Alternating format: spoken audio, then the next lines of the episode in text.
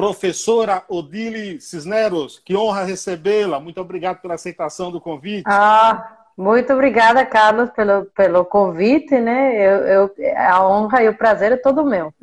Você fala de onde nesse momento? Oi? Você fala de onde nesse exato momento? Ah, é, nesse momento eu tô, eu tô em Florianópolis. Eu tô em Florianópolis, quase com o pé no avião já para voltar para o Canadá.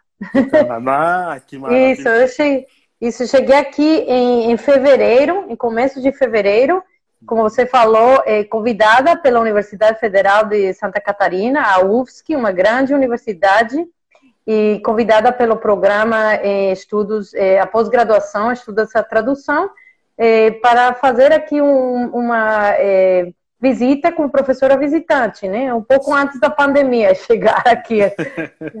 Ela ficou presa aí no Brasil. Pois é, pois é. Nossa ideia era ficar até julho, mais ou menos, mas acabamos ficando mais tempo, justamente por, pelos problemas que tivemos para voltar, né? Teve suspensão de voos, depois teve problemas, restrições de viagem, isso assim. E aí acabamos ficando, mas é, veja, eu acho que apesar da pandemia e disso tudo, foi um período muito rico para mim. Que legal. Muito. Agora, agora hum. para quem não sabe, esse sotaque é de onde?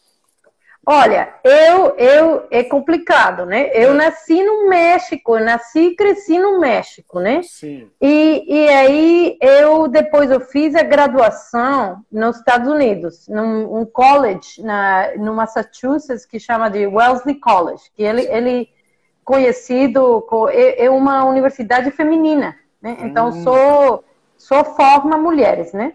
Sim. E, e daí eu, eu me, me formei, como você falou, filosofia, matemática.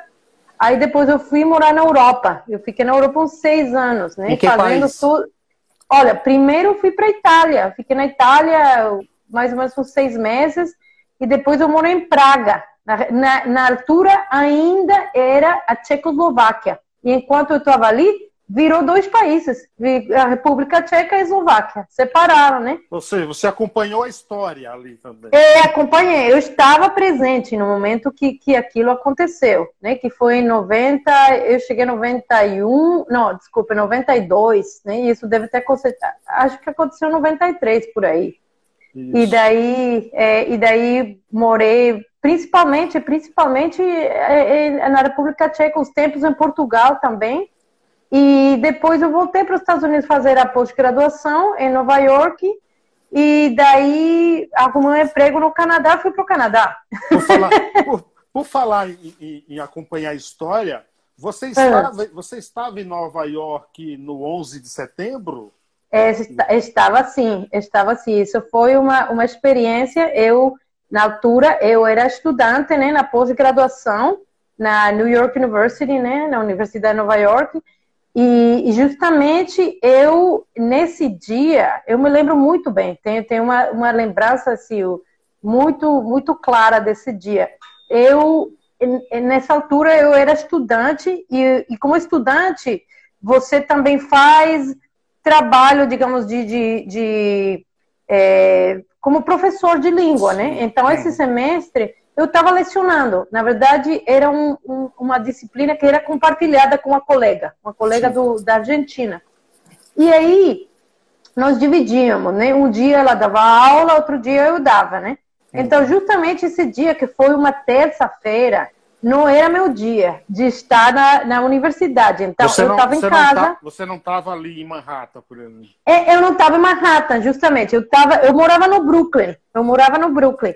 E daí, esse dia aconteceu que eu estava em casa, né? E justamente a minha irmã que me ligou do México, porque ela acordava mais cedo do que eu, ela tinha uma filha, e ela que me ligou, oh, você já, já ficou sabendo o que está acontecendo lá no Nova York? Não, que, que teve assim, um, um avião que bateu no, no, no World Trade Center, né? E eu falei, não, nossa, então eu fui ligar a televisão, conversar com os colegas, tudo. E, e, bom, aconteceu isso e foi uma experiência muito traumática, é muito, muito claro, forte. Uhum, uhum. Isso. É. Agora, agora, qual é a tua ligação com esse nosso querido Brasil? É, pois é, uma ligação de muitos anos, viu? Eu, é, eu cresci no México, né? Nasci e cresci no México e eu sempre tive um, um fascínio com o Brasil. Embora, assim, é, eu não, te, eu não tenho assim, relação realmente de família, não tenho nada relação de família com o Brasil. Sim. Mas eu sempre achava que, que entre o México e o Brasil tinha uma relação. Eu não, não, não conseguia entender muito bem, mas é que os dois são países muito grandes, com populações né, etnicamente diversas, né? E assim, eu, eu achava que o, o, nacionalismo, que também acho que é uma coisa muito é, comum né, aos dois países, que, que tem uma história de, na, de nação, de construção de nação muito forte. Então, eu sempre tive esse fascínio. Meus pais tinham visitado os, o, o, Brasil antes de eu nascer, né? E eles falavam, né, que, que assim, o Brasil é um país muito interessante. E, e eu ficava sempre com essa. E, e, eu acho que eu tive também um fascínio com a língua portuguesa, né? Ah, e, mas complexa, não tinha oportunidade. É, é, como ela é? É, é não, assim, a língua, portuguesa é maravilhosa, né? Uma, uma língua muito com muitos matizes, muita, é, muitas possibilidades né, expressivas. E eu realmente não tive oportunidade de aprender português na sala de aula, inclusive na, nem na, digamos, na escola, é, na pós é, secundária, nem, nem na escola, digamos, nem na, na faculdade não tinha. Na altura que eu estava na faculdade, muito o português não era uma língua que se ensinava, né? Sim. Então eu tentava aprender uns pouquinhos assim. E depois eu fiquei é, uns tempos é, escutando muita música brasileira. Então realmente. Por exemplo, é, quem você ouvia? Deixa eu te contar. Então quando eu estava na, graduação, na, na graduação, que eu estava nesse college, né? tinha um programa de rádio. Então é, é curioso, né? A rádio, realmente, eu te, assim, o fascínio com o Brasil cresceu por causa da rádio. Então tinha uma rádio que era uma estação que era de uma estação universitária, né? Que era de um, um college que, que chama Emerson College, que lá no, no Massachusetts, que eles têm programas de comunicação, né? E daí tinha um programa que chamava Coração Brasileiro. Né? E, e, o nome era em português, não era em Sim. inglês, era em. Coração Brasileiro. Então, aos sábados, das seis da tarde até nove da noite, eles tocavam todas as músicas da MPB. Tá? Isso foi anos, final dos anos 80, começo dos anos 90. Então, Chico Buarque, Caetano Veloso, Gilberto Gil. Então, eu fiquei sabendo e conhecendo mais do Brasil através dessas músicas que eu escutava e que justamente era é, esse foi meu contato né, com o Brasil, primeiramente. É verdade que você tem um fascínio também pela Bahia? Você conhece pela Bahia? Você? É, pois é, porque assim, a Bahia é, digamos, a cidade culturalmente, em termos não, das misturas né, da, da cultura africana com a cultura portuguesa, né, com, com a cultura indígena, mas principalmente africana e portuguesa, que mais eh, deu, né, em termos culturais em termos musicais e em termos também, por exemplo, né, das artes marciais, né? Eu faço, eu sou capoeirista, então eu, meu mestre Reni da Bahia, eu eh, isso foi outra coisa que eu depois eu comecei a praticar capoeira no Canadá, ah, é? mas eu mudei para o Canadá. Essa é interessante, essa história é interessante.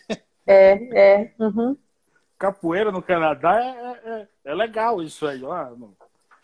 Eu estava falando, com, eu acabei agora de, de ministrar uma disciplina é, na UFSC sobre a difusão da, da literatura e divulgação da literatura brasileira no estrangeiro. E tem um fato, tem uma, tem uma estatística bem interessante que muitas poucas pessoas sabem disso. Que um dos fatores principais em termos da divulgação da língua brasileira, assim, pelo mundo fora, é a capoeira.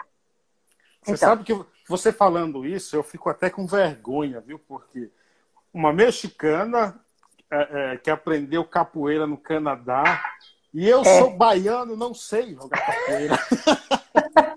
É, é difícil, né? Capoeira não é. Tem muitas pessoas que, porque assim, fisicamente é desafiadora, né? Sim. Então, sim. É, mas é uma coisa que muitas pessoas é, começa a fazer, acha interessante, mas depois fisicamente ela, ela pede muito, né, do pessoal. Claro, então. claro, claro, claro, claro, E você, é, você está na Bahia, então, agora em, tô, em Salvador? não, eu estou em São Paulo. Eu moro em São Paulo já. Ah, São Paulo, ok. Isso, uhum. eu moro aqui nessa capital de gente bonita uhum. e gente a mil por uhum. hora. Como eu sou um baiano também meio às avessas, né? Porque eu sou a mil por hora, faço 500 mil coisas ao mesmo tempo. Uhum. então, São Paulo me acolheu muito bem. Agora, ô, professora, me diz o seguinte: até ia perguntar se eu pronunciei o teu nome corretamente, se é Cisnero, com esse é aberto ou Cisneiros? Não, esse Cisneros, né? É um, nome, é um nome espanhol, né? Espanhol, né? Isso, isso, isso. Mas meu primeiro nome, na verdade, é nome francês, né? Eu não tenho também não tenho relação com a França, né? Eu, eu falo francês, mas não tenho relação. Mas é, aqui no Brasil eu gosto, eu gosto do, da pronúncia brasileira do meu nome, que é Odile. Né? Então, Odile. os brasileiros, para os brasileiros, eu sou Odile. Eu adoro a pronúncia brasileira do meu nome. Quando é que você começa, inicia o trabalho como tradutora aí? Qual é a tua primeir, teu primeiro trabalho como tradutora? É, pois é, então, como eu comecei, na verdade, na, na pós-graduação, né? E, digamos, traduzindo primeiro. É, é, bom, em termos literários, digamos, a primeira coisa que eu traduzi, que eu, que eu tenho, assim, que eu considere, né, o primeiro trabalho sério de tradução, na verdade, não foi, não foi com literatura brasileira. Eu, eu foi um trabalho, na verdade, da literatura tcheca, né, de um Olha poeta, é, de um poeta chamado Jaroslav Seifert, né, S-E-I-F-E-R-T, que é um poeta que ele ganhou o Nobel nos anos 80, né? Uhum. E ele era um poeta da vanguarda. Assim, quando eu falo vanguarda, na verdade, é como o modernismo brasileiro, né? Sim. Esse momento, nos anos 20, que, que nem o Oswaldo de Andrade, Oswaldo de Andrade, Mário de Andrade, que eles estavam tentando, eh, digamos, eh, renovar né, a literatura brasileira. Então, que chegou essa modernidade para o Brasil e eles estavam muito entusiasmados com aquilo tudo que tinha a ver com a vida moderna, com as comunicações, né, com, com a rádio, a rádio. Então, outra conexão aqui bem interessante, com te contar, rádio, porque é. esse, esse, livro ele chama a, é, nas ondas, nas, nas, é, nas é, na verdade traduzido do tcheco para o espanhol. Então, a tradução para o espanhol é em las ondas de la TSF. E você deve saber, TSF é telegrafia sem fio que na altura era justamente a rádio, né? Sim, sim, sim. Então, esse é um momento bem rico, porque as pessoas. Veja bem, nós estamos aqui, assim, temos esse fascínio com a comunicação instantânea, claro, claro. mas isso já existia nos anos 20, 100 anos atrás, entendeu? Então, essa ideia de poder estar em contato, saber o que está acontecendo, em, digamos, em, na França, nós estando aqui no Brasil, no momento, era uma coisa inimaginável. Né? Então, uma coisa que, que, que entusiasmava as pessoas e que, que essa coisa da, do instantâneo né? e do que eles chamavam também da simultaneidade. O fato de você, de maneira simultânea, poder estar se comunicando com a pessoa transatlanticamente, entendeu? Então, esse livro é, uma, é um livro de poemas que está baseado nessas ideias da modernidade, mas ao mesmo tempo é, ele tem, então, ele, ele incorpora elementos da, da vida moderna, mas ele também é bastante, digamos, pessoal, sentimental, né? Tem essas coisas também. O, o, o que é, por exemplo, a tradução? A tradução é uma forma de escrita, porque o francês uhum. é, Valéry Larbot dizia que a tradução é sempre a leitura mais amorosa, mais íntima. É isso mesmo? Concordo plenamente, plenamente. É, é, a, é a, a, forma, digamos, mais próxima de leitura que você pode ter. Porque quando você está é, tentando traduzir, qualquer palavra vai ter vários sentidos. Sim. Então você tem que fazer uma escolha, né? Tem que fazer uma escolha tem que decidir. Né? Então, a tradução muitas vezes é, é fazer, tomar decisões sobre qual o sentido aqui, né? E decidir, e, e essa leitura que é, é, a leitura mais, digamos, cuidadosa que você pode fazer um texto. Concordo plenamente com, com o Valéry. E, é, não, Larbot, desculpe, com o Larbot.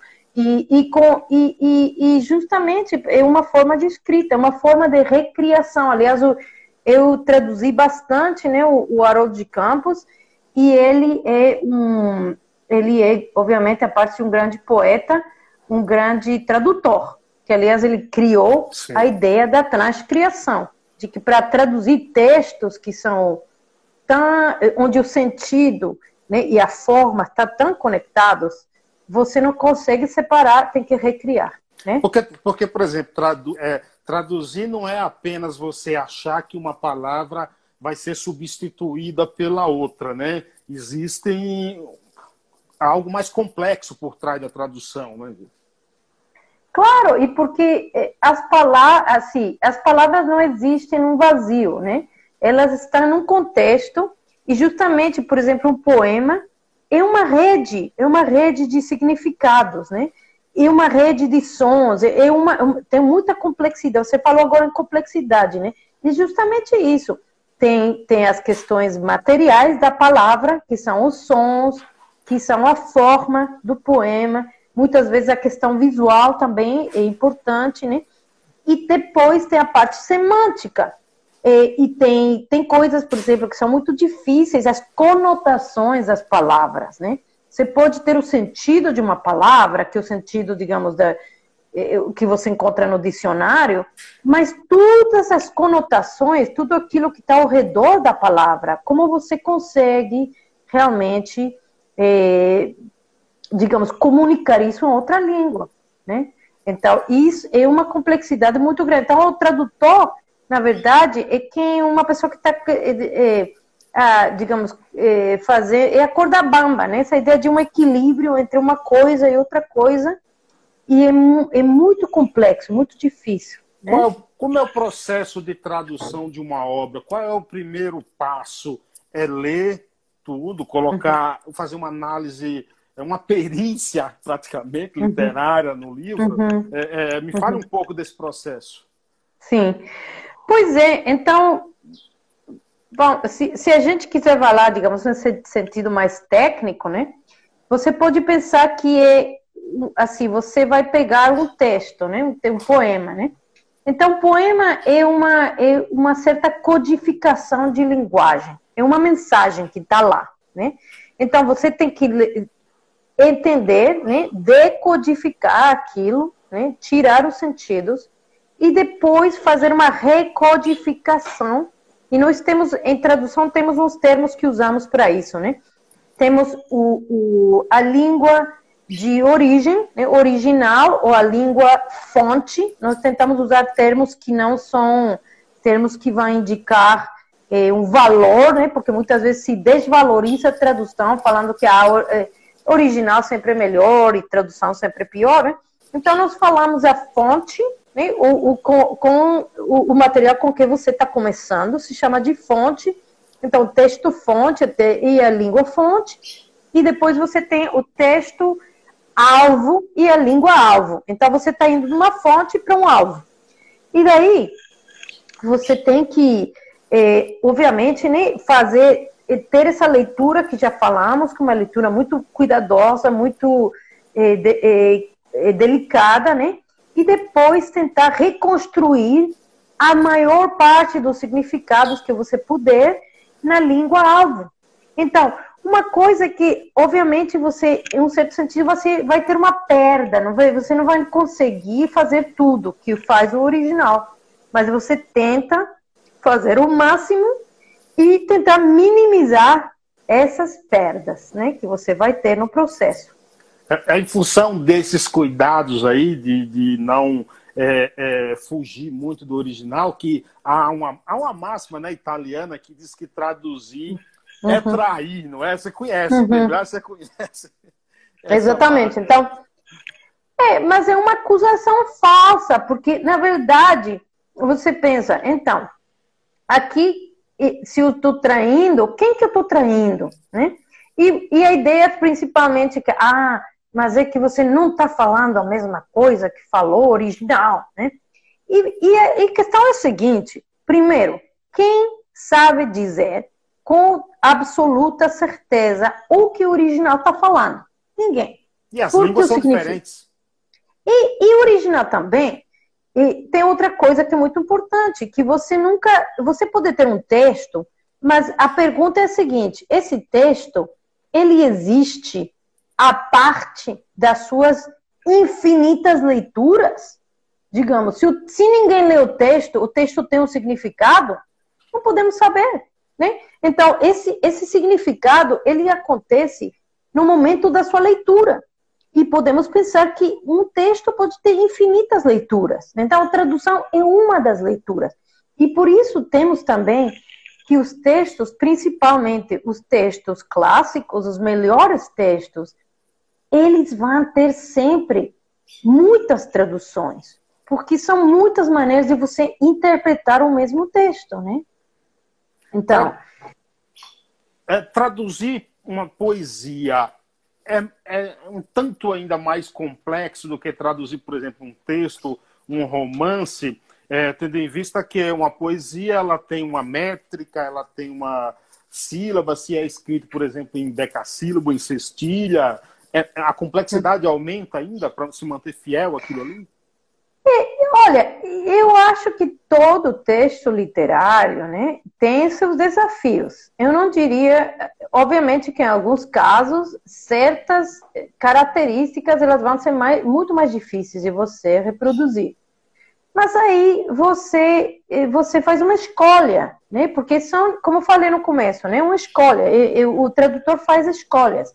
Então, por exemplo, eu agora estou é, lecionando uma disciplina sobre contos de fadas, né?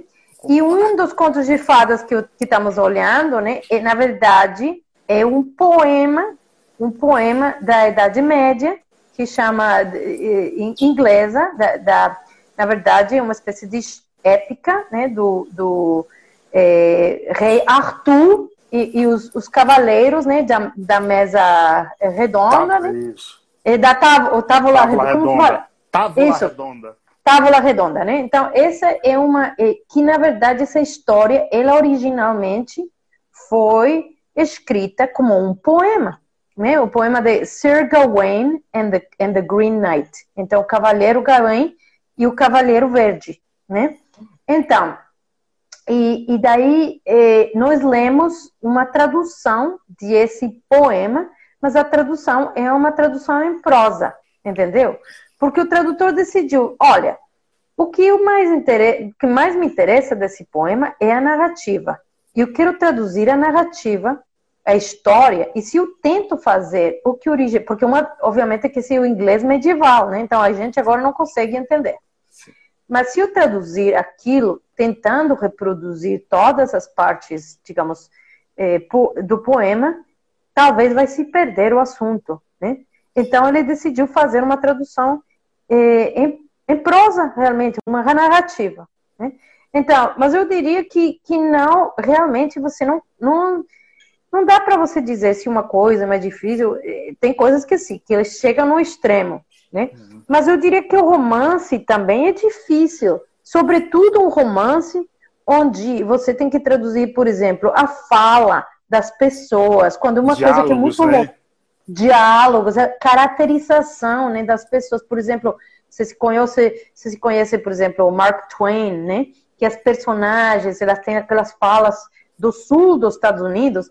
Como que, como que você vai traduzir isso para o português, né? Tem que escolher, digamos, um, um, uma espécie de, de digamos, um, uma, um, que, eh, que, umas gírias, né? Que não vão corresponder com as gírias que o Mark Twain tinha em mente. Então, é uma questão assim de, de você é, reproduzir até o possível, né, o que está tentando fazer o original, para que o leitor possa ter uma ideia, possa chegar, digamos, nas partes mais é, importantes dessa obra. Mas considerando que sempre vai se perder alguma coisa, mas isso não deve ser um empecilho para o tradutor. é um convite para uma para a recreação, na verdade. Um, des, um, desafio, né?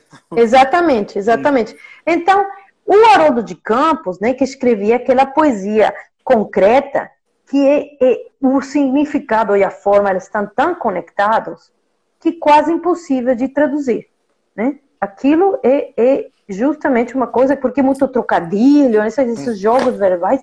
Como você traduz isso, né? E, e aí é, a questão é que ele diz: quanto mais desafiador, na verdade, é mais interessante, porque você vai ter um problema mais difícil para solucionar. Como é, que, como é que surgiu essa, esse início de trabalho é, sobre a tradução de Haroldo de Campos? Um convite, é um projeto?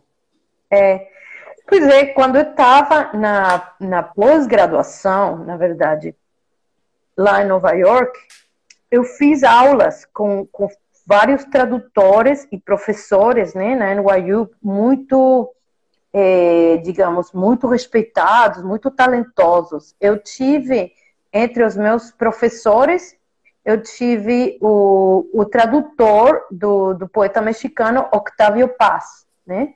Que foi o, o é, Elliot Weinberger, né? ele, ele, ele não é acadêmico, né? ele é um escritor e tradutor, mas ele lecionava também, de repente, nas universidades. E eu tive também como professor um, um é, editor, na verdade, tradutor do francês, mas editor da obra do Ezra Pound, um professor chamado Richard Siebert, que é um grande estudioso de literatura alemã, literatura francesa, e, e modernismo anglo-americano. Então, ele sabia do Haroldo de Campos, e ele, e ele conversando assim numa aula, né, do, do porque ele, ele conhecia a conexão dos campos com Ezra Pound, e ele conhecia, conhecia o interesse dos irmãos Campos em Mallarmé, em todo o que eram as vanguardas históricas. Então ele falou, a gente aqui está super interessado, né, nesses assuntos, só que não existem traduções para o inglês. Existem poucas, não há livros, né? Tem, ele tem publicado aqui ali alguns ensaios.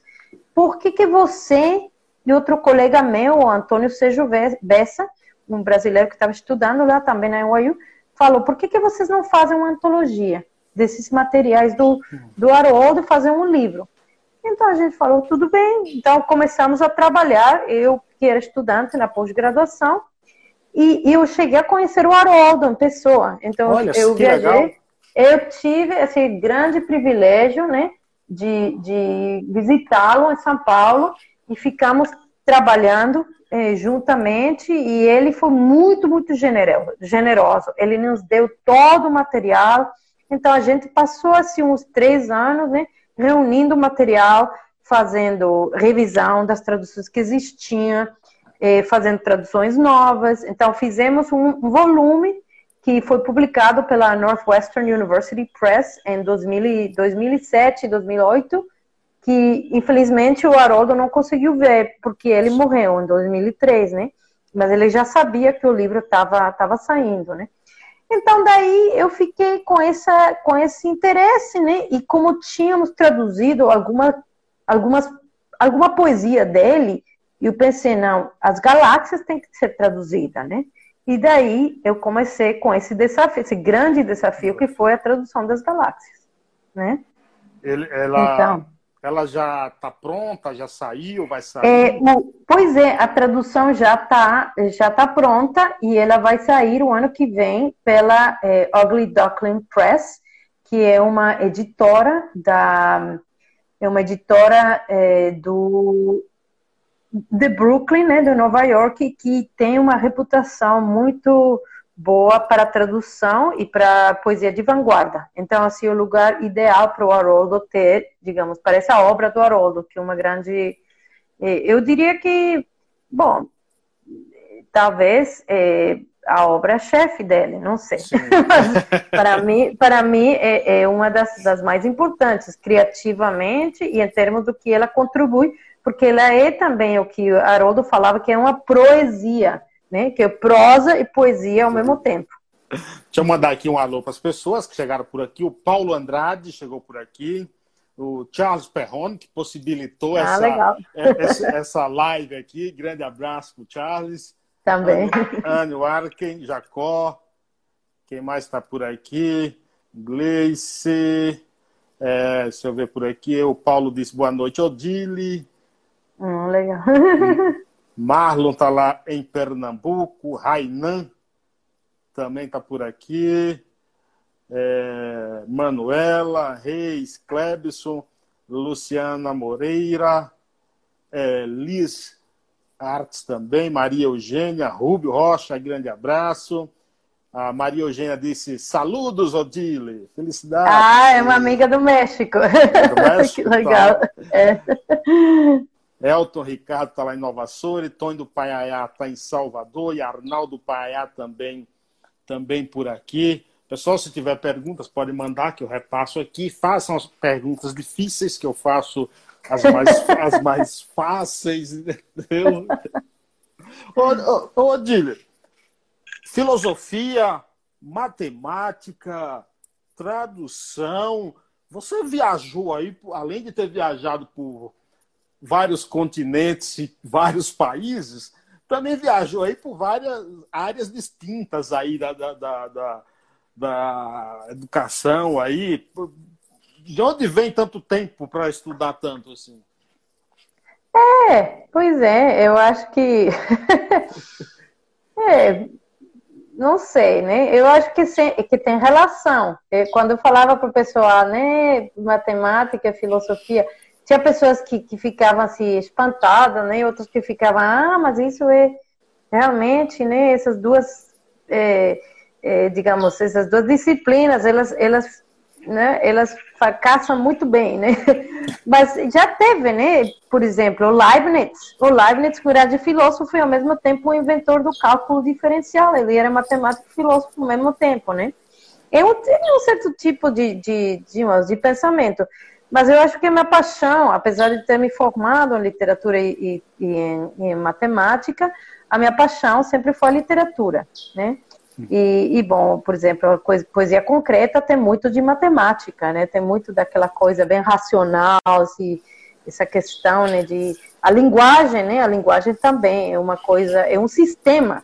Então, eu, eu acho que por aí mais ou menos, essa questão de um pensamento, né, mais sistemático. E, Exi é, existe, você consegue perceber alguma diferença entre o ensino na universidade brasileira e, e, em outros países? E se há essa diferença, em que distâncias estamos? O que precisamos uhum. melhorar?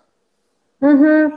Não, eu, com certeza, são sistemas bastante diferentes, né? Eu acho que cada sistema tem suas vantagens e, e, e desvantagens, o que eu gosto do Brasil tem um sistema bem aberto, né? Tem assim, essa, essa questão de que, bom, tudo é possível, de que há uma certa receptividade, né? Eu acho que isso é uma grande vantagem, né?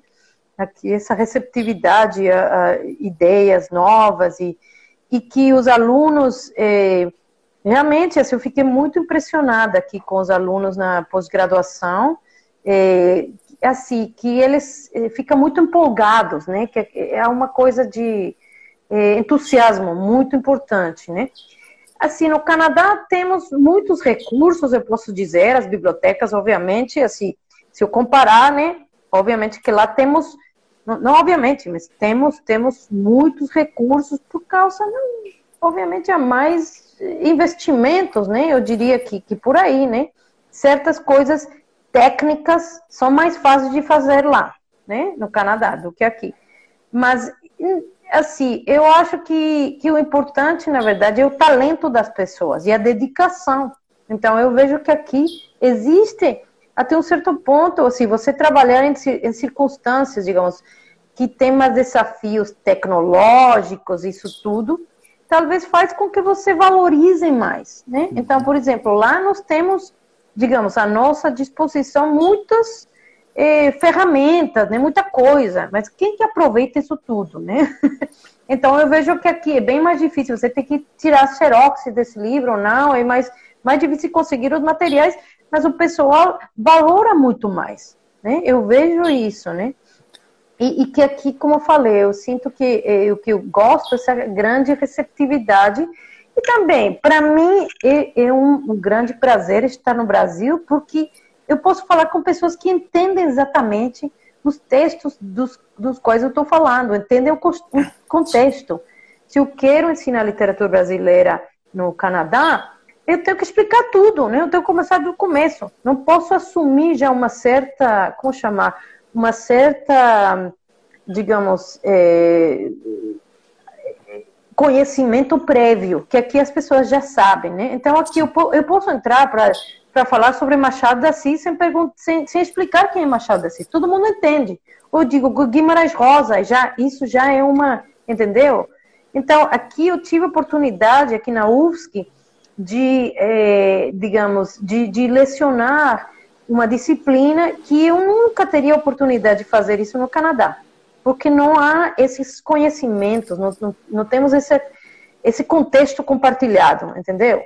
Então, para mim, isso é, é, é, muito. E me empolga muito, que aqui o pessoal é, os, tem essa métodos, criatividade. E os métodos é. de ensino é, hum. lá e aqui são muito diferentes. Por exemplo, o que você é, implantaria aqui é, é, é, em relação ao método de ensino que você vê lá e, e dá resultado?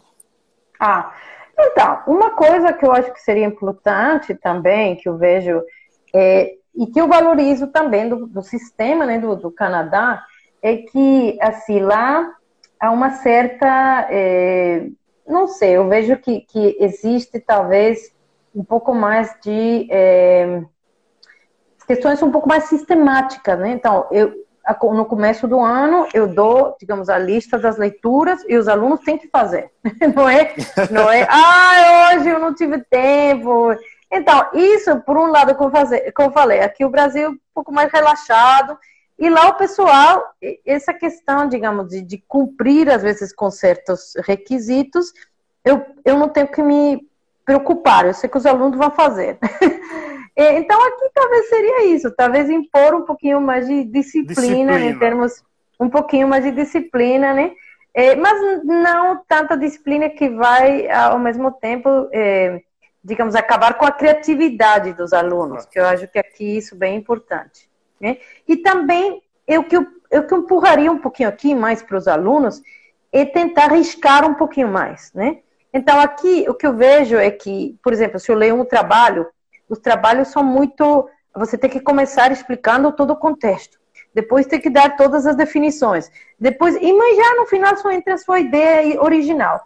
Então, uma coisa que eu talvez tentaria fazer aqui é, ó, eu estou interessada na sua ideia. Eu não estou interessada na repetição de todas essas questões do contexto que já todo mundo sabe, né? Então, entre na ideia original e tente você desenvolver né? Em base a um argumento, digamos, é, é, um argumento que você possa defender, né? Então, isso que eu talvez tentaria fazer aqui um pouquinho mais. O que você está né? dizendo, o, o, que você está dizendo, é, é, traduzindo, corrija-me se estiver errado, é lá as universidades aproveitam muito a criatividade dos alunos, dão essa liberdade, e aqui uhum e aqui normalmente ordena-se para que se faça uma coisa e é aquilo, ponto final, independente do que eu mandar, você tem que fazer.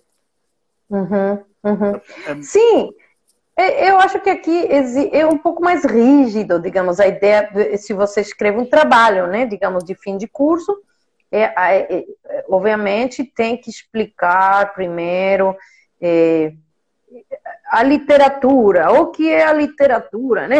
Depois, já no final, acaba falando sobre seu assunto, mas eu diria, entra no assunto no segundo, no primeiro, no máximo no segundo parágrafo do seu, do seu trabalho, né? Então aqui existe um pouco esse esse sistema um pouco mais rígido, né? Mais talvez mais hierárquico, né? Que, então eu diria que, que isso seria uma mudança interessante, né? Para o pessoal aqui é, talvez mudar essa, essa questão pedagógica, né? É por aí. Você falou no início do bate-papo aí da, da, desse período que você ficou aqui presa. Como é que tá o teu, teu, a tua quarentena criativa? O que, é que você está produzindo aí? O que você está trabalhando? Quais são os projetos? Uhum.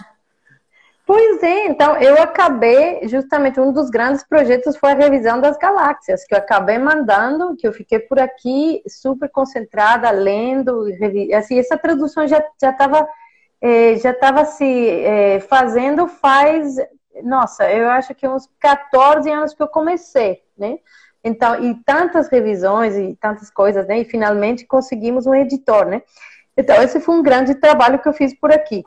É, outro projeto é também, eu tenho uma, uma website que é sobre poesia e meio ambiente, né? É, e ela chama, convido aqui o pessoal a conferir, ela chama ecopoesia.com.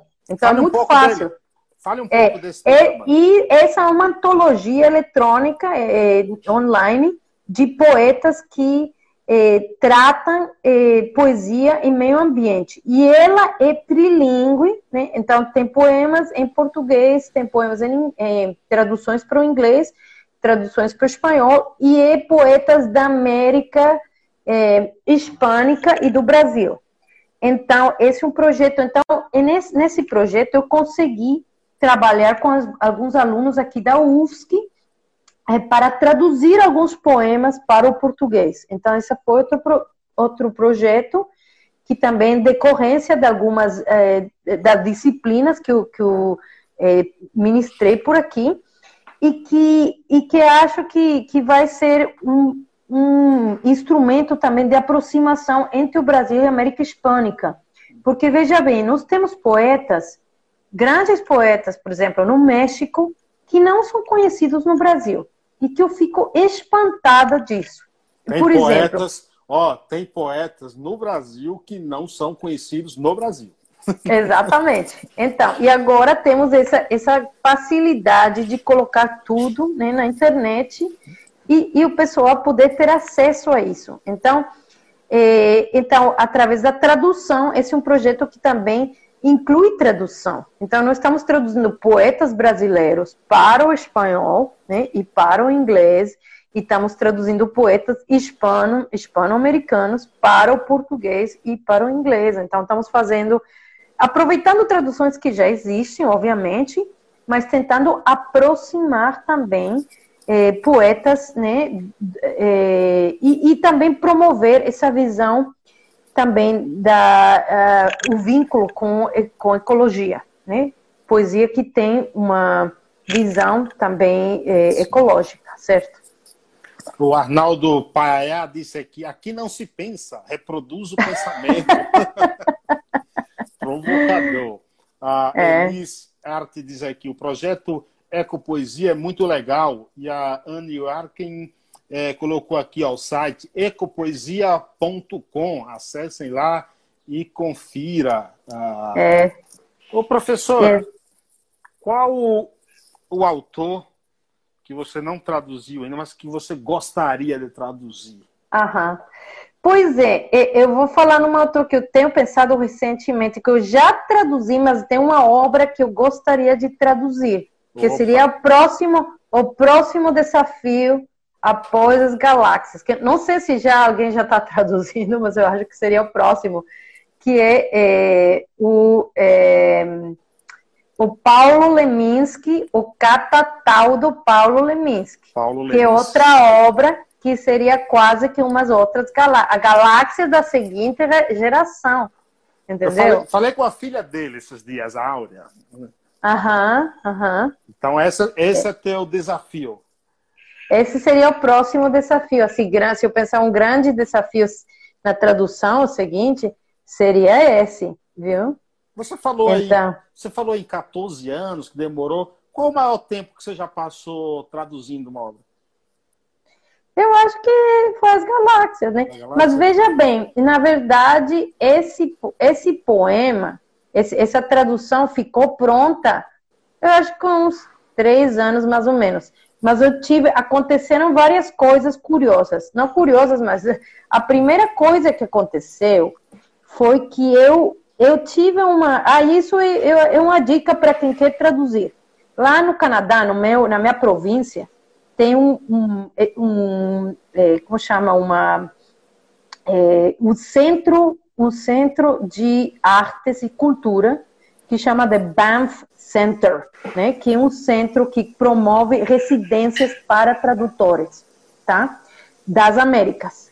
Olha. Então, quem quiser ir lá com uma residência durante três semanas, fica no meio das montanhas, trabalhando na sua tradução e recebe um, assim, praticamente de graça, né? Você tem uma, tem uma taxa, mas você recebe uma bolsa para taxa, basicamente. Então, você está no meio das montanhas, trabalhando seu projeto de tradução e conversando com outros tradutores durante três semanas. E um sonho, eu fiz isso.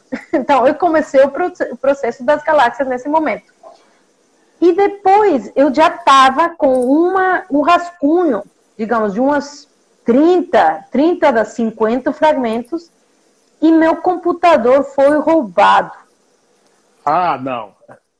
Mas veja bem, tem, essa história tem um final feliz. Ah. Que é o seguinte. Ah, tá aqui, o Charles Perrone está falando que traduzimos toda a poesia do Leminski, mas não traduziram o Catatão ainda não. É verdade. É.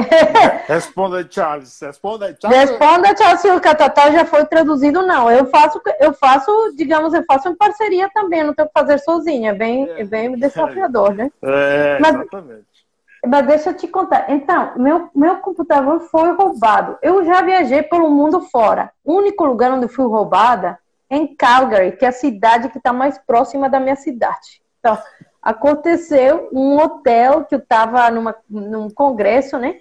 Estava tomando café da manhã, levantei para pagar a conta e quando eu voltei, alguém tinha substituído a minha a mala de computador por uma mala, mala vazia. Caramba! Então eu fui lá levantar como um filme. Você sabe que os filmes que eles chegam com, sim, com sim. A, esse e eles colocam uma coisa e pegam outra. Então aconteceu.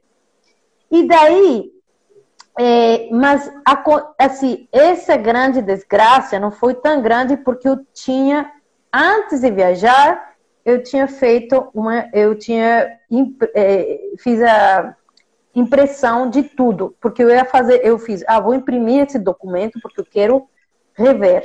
Então tá, eu tinha uma cópia mas o arquivo eletrônico sumiu. Então eu tinha cópia tive que digitar tudo novamente. Se eu tivesse perdido o arquivo e cópia, eu não teria tido coragem de refazer. 30, 40, 40 galáxias, esquece, eu teria desistido completamente. Será que desistiria? Mas Deus ajudou e pelo menos eu estava com, com uma cópia impressa que eu consegui digitar novamente, né? E daí fui trabalhando, trabalhando, mas o, o, o, problema maior foi realmente conseguir quem, quem quisesse eh, publicar isso, porque é um livro complexo, né? E que não vai ter um, não vai ser um best-seller não, né? Exatamente. É um livro para um uma um público bastante particular, né? Professora Odile Cisneros, de língua, tradução na Universidade de Alberta, no Canadá. Já está voltando para os Estados Unidos? Você falou, está com o pé no avião? Volta pro, quando? Para o Canadá, Canadá, sim. Canadá? Isso, isso. Já, é, não amanhã, mas na, é, na, na terça-feira estamos saindo aqui de Florianópolis, já na, na quarta já estamos embarcando lá de, São Paulo, né? São Vamos Paulo. estar em São Paulo, na sua cidade, São... saindo para o Canadá já. Essa terra maravilhosa. Olha, eu gostaria de te agradecer imensamente por essa oportunidade de bater esse papo. Sinto-me honrado.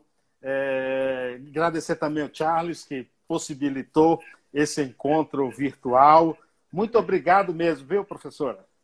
Não, obrigada eu, viu? Foi um prazer para mim e muito obrigada também aqui a nossa é, plateia, né, que acompanhou aqui é, o bate-papo e, e tudo de bom para você. Né? Obrigada aí pelo, pelo convite. Está convidada para na próxima vez também ir à Bahia, entendeu? Conhecer a Bahia. Ah, eu adoraria, eu adoraria, claro que sim. Obrigado, professora. Obrigado a todos. Também. Valeu, valeu gente. Se inscreva no canal Pai Ayana Conectados que esse vídeo vai para lá. Grande abraço. Ah, tá bom. próxima. Tchau, tchau. Ótimo. Muito obrigada. Até lá, Carlos. Graças. É a única palavra que você fala em espanhol. Graças. Ótimo. Um abraço. tchau, tchau. Um abraço. Mais podcasts como este você encontra no site da Rádio Conectados, radioconectados.com.br ou no seu aplicativo de podcast favorito.